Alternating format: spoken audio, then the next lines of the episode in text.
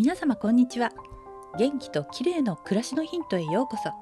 今日もお越しいただきありがとうございます。我が家は今子猫ちゃんを迎えるために部屋の模様替えをしたり準備で大変です。猫ちゃん用のベッドやケージ爪研ぎ棒猫用のシステムトイレなどいろいろなものが毎日続々と届きます。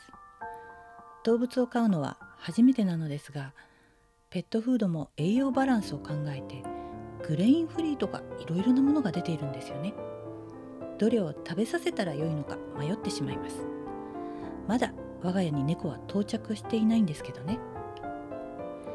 さて今日は舌を緩めて滑舌を良くする方法についてです。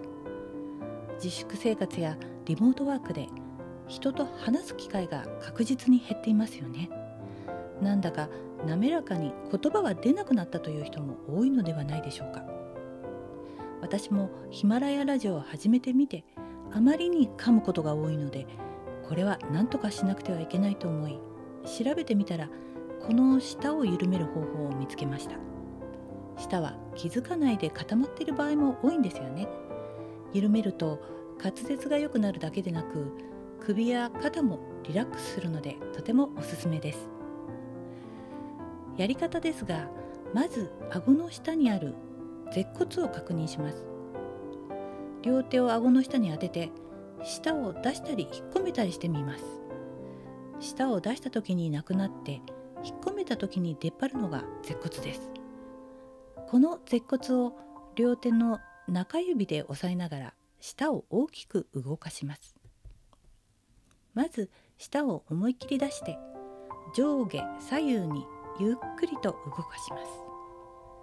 時々舌を奥に引っ込めてみても良いでしょう。2分くらい動かしていると舌が柔らかくなってくるのがわかります。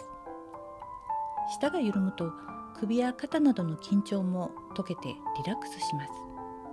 首が固まってしまうという人にもおすすめです。私もこの下のトレーニングをして徐々に滑らかにお話できるようになりたいと思っていますのでお聞き苦しいところがあってもお許しくださいね。今日は舌を緩める方法についてでした。最後までお聞きいただきありがとうございます。明日またお会いしましょう。友吉ゆき子でした。